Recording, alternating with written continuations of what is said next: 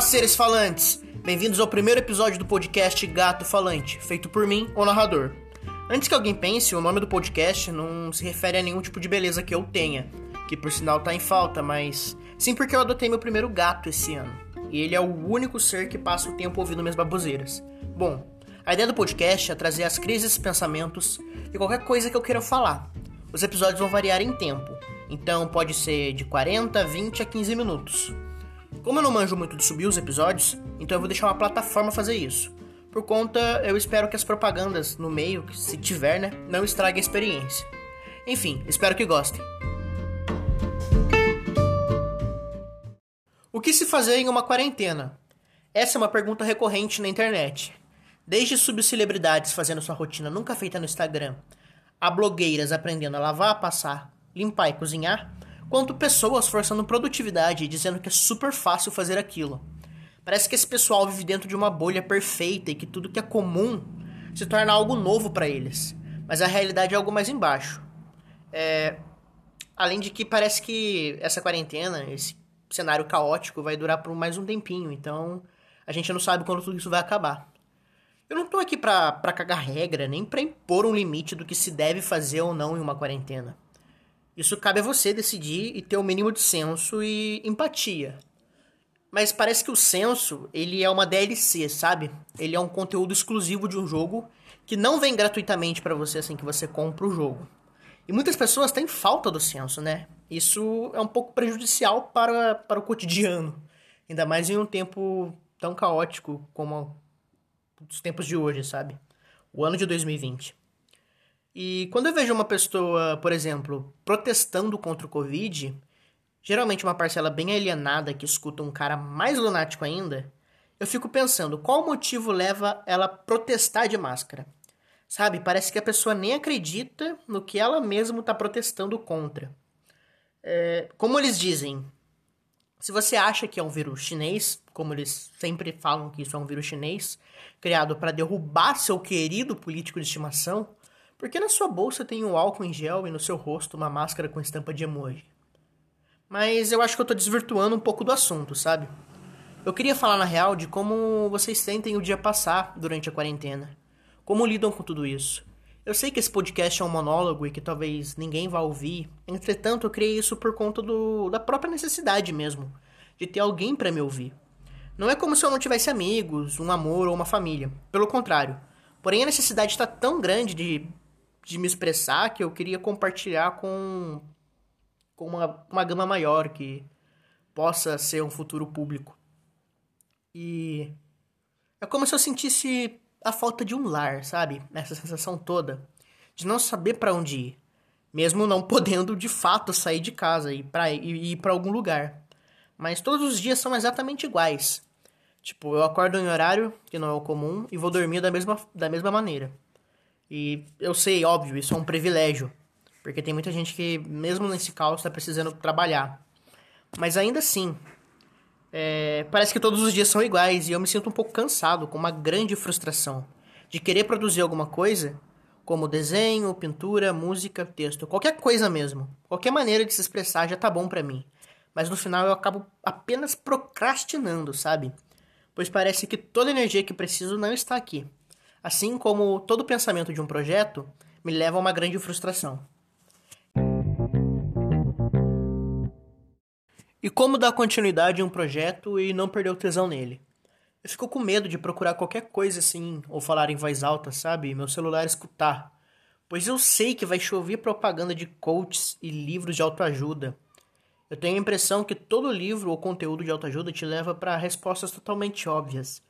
E eu sei que preciso fazer aquilo, sabe? Aquilo que o livro diz. Mas eu acho que o ponto é como trabalhar a caminhada até aquele ponto em si, para então a partir dali desenvolver o que se planeja ou quer. É como se eu tivesse deprimido com algo e um amigo me dissesse: "Não fica triste, fique feliz". Poxa, como eu não pensei nisso antes, sabe? O rapaz descobriu a roda. É sempre respostas óbvias que esses conteúdos entregam em relação a ser produtivo. Eu acho que a produtividade é como, por exemplo, brochar no sexo. Se você pensar por um momento que vai brochar, fodeu. A partir dali, você vai brochar e não tem nada que mude, sabe? Muitas pessoas dizem para você se inspirar em outras pessoas. E eu não sei vocês, mas como ilustrador, eu decidi dar um follow em todos os ilustradores que eu admiro. Tipo, pode soar como inveja, mas é muito frustrante. Eu não sei como essas pessoas conseguem produzir um desenho por dia. Nem se eu fosse pago 100% das vezes eu conseguiria ter tamanha agilidade de entrega. Ok, eu tô me sentindo muito, muito vagabundo nesse momento. E esse é o ponto, sabe? Ao ficar em casa todo dia, você consome muita coisa no celular e computador.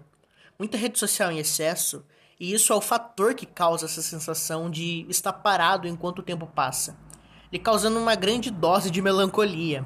O like, a visibilidade e seguidores parece com a droga. O Instagram é tipo a Cracolândia, de pessoas se matando para chamar atenção. Mas a pergunta é: a custo de quê?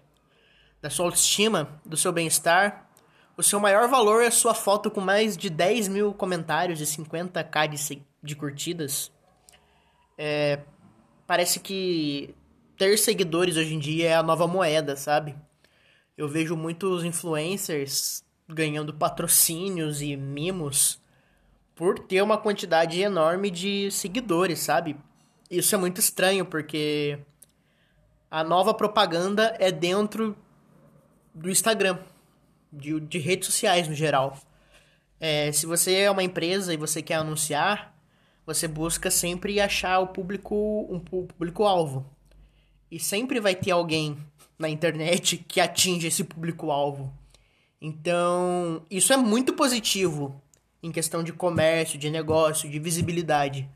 Mas você acaba criando pessoas que precisam estar presentes 100% da vida delas e parecem estar felizes 100% da vida delas dentro de uma rede social. Em conversa com alguns amigos, a maioria relatou insegurança ao postar uma foto de imediato. Não é questão de se achar feio para si mesmo, na maioria dos casos eles estavam bem com a própria aparência.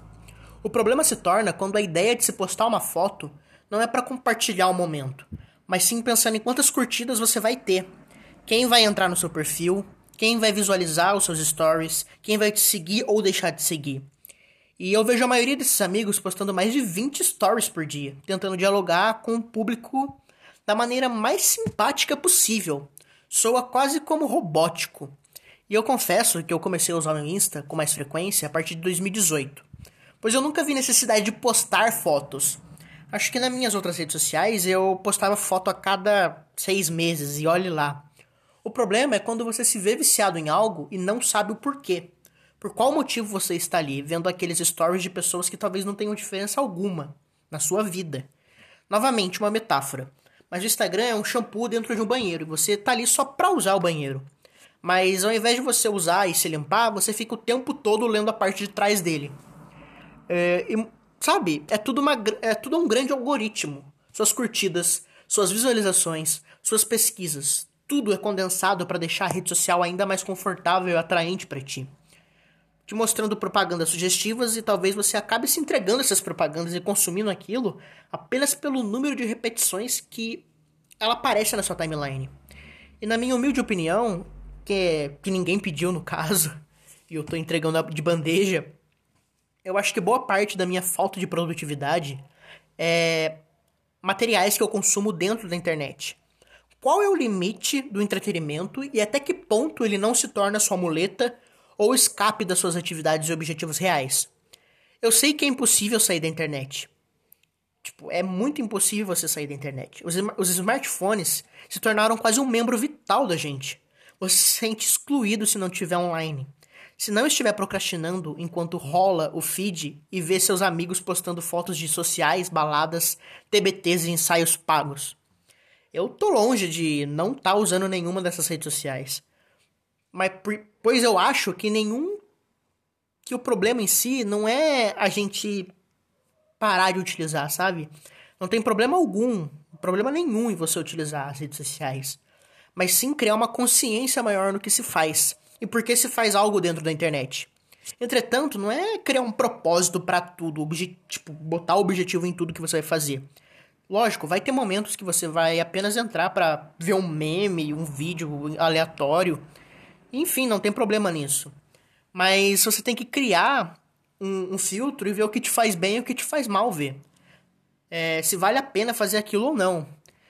Mas o que que eu tô falando, né? Eu tô parecendo um coach, algo que eu critiquei alguns minutos atrás. Eu não sou seu pai, você faz o que você quiser, tá?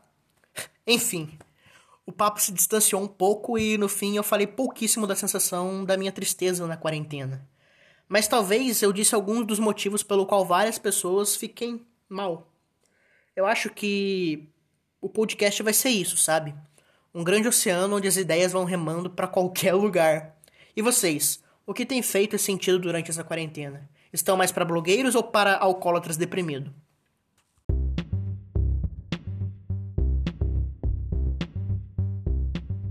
E vamos de despedida. Após ter falado mal dessa enorme rede social que é o Instagram, eu só queria pra. Eu só queria pedir que vocês me seguissem lá. Arroba Gatito Falante. Aceito sugestões de temas e críticas. Eu queria me desculpar se algum som externo atrapalhou a experiência, mas eu gravo dentro de um quarto, com o meu celular, então perdão o mundo. E queria também dizer que dizer sobre o tempo do podcast. Esse episódio teve um tempo mais reduzido, por ser um teste, sabe? Mas como eu disse na introdução, a ideia é manter de 15 a 40 minutos, depende de quanta merda eu tenha para falar. Obrigado pela sua paciência, de me ouvir até aqui. E se gostou, deixe favorito e siga o podcast aqui dentro do Spotify e em qualquer outra plataforma que esteja publicado. Abraços, fui!